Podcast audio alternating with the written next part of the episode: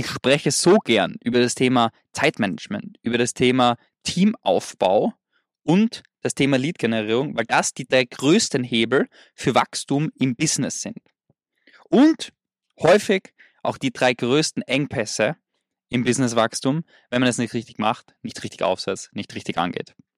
In der heutigen Folge möchte ich über Teamaufbau tiefer sprechen. Und zwar eine sehr, sehr häufige Frage, die uns erreicht, ist ähm, das Thema Teamaufbau. Wenn ich ein Team aufbaue, die mich unterstützen sollen in der Kundengewinnung. Ja? Das ist das, was du auf jeden Fall machen möchtest. Du möchtest als allererstes Mitarbeiter, wenn du hast, die du aufbaust, nachdem sie dich unterstützen bei kleinen Nebentätigkeiten, die irgendwie vier bis fünf Stunden die Woche fressen, so ganz kleine Aufgaben.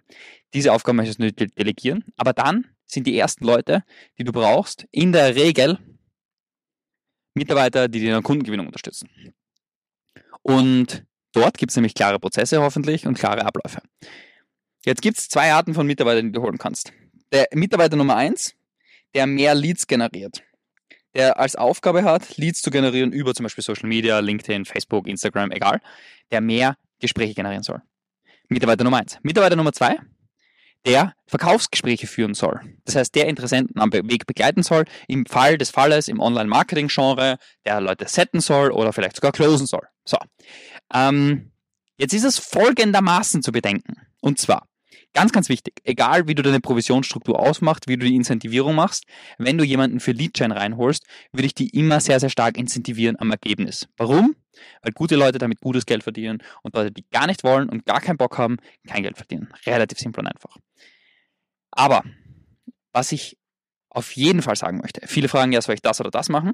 Und ich möchte mal jede Rolle kurz, ähm, kurz runterbrechen. Und zwar, wenn du Lead-Gen Leute reinholst, die helfen dir, mehr Leads zu generieren.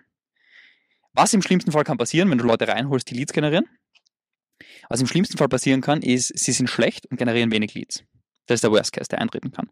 Das heißt, was machst du dann einfach? Du beendest vielleicht zum Beispiel die Zusammenarbeit oder du schulst sie nach, trainierst das, vielleicht hast du es schon drei, vier Mal gemacht und irgendwie geht es echt nicht. Okay, dann musst du halt die Zusammenarbeit beenden. Das ist jetzt aber der erste Case. Der zweite Case ist im Sales zum Beispiel. Die Person funktioniert nicht. Folgendes Problem. Worst-Case-Szenario, du holst jemanden ins Team, der macht Sales. Erstens, du zahlst den auch wieder, weil du zahlst dem die Leute. Das heißt, du hast sowieso mal die Kosten.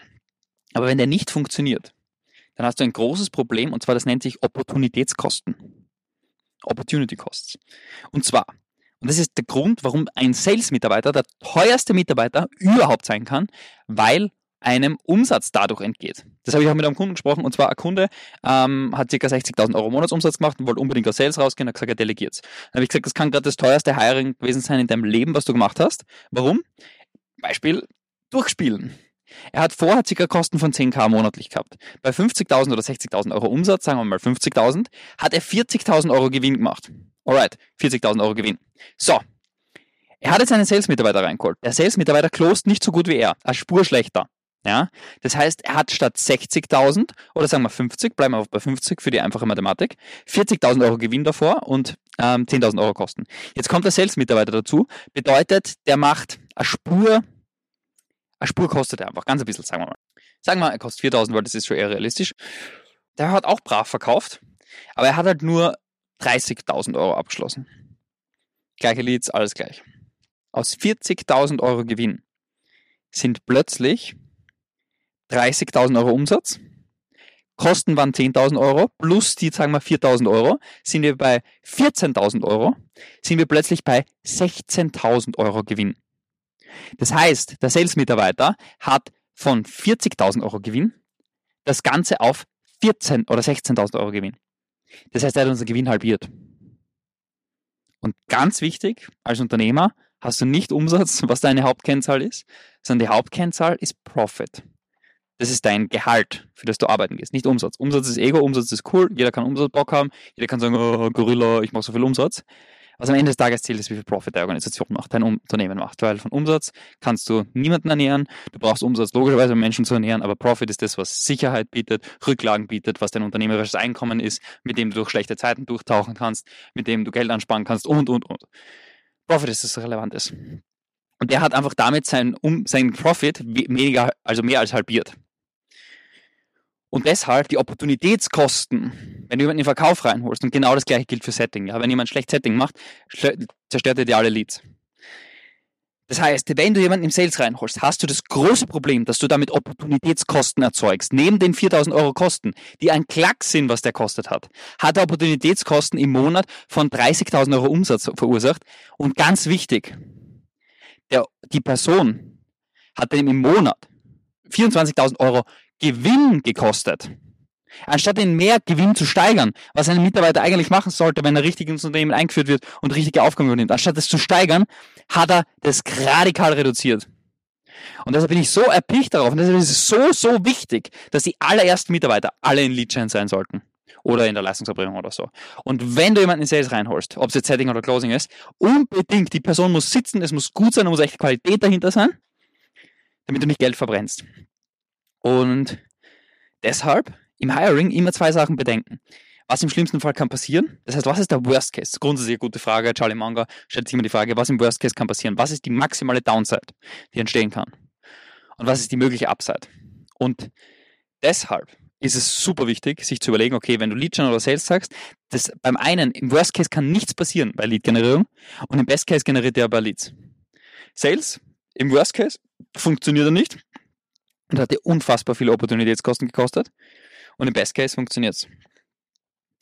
Aber es ist nie mehr schwarz-weiß und deshalb immer wichtig, wichtig, wichtig. Sales ist eine der entscheidendsten und teuersten und einfach critical, am, am meisten kritische Rollen.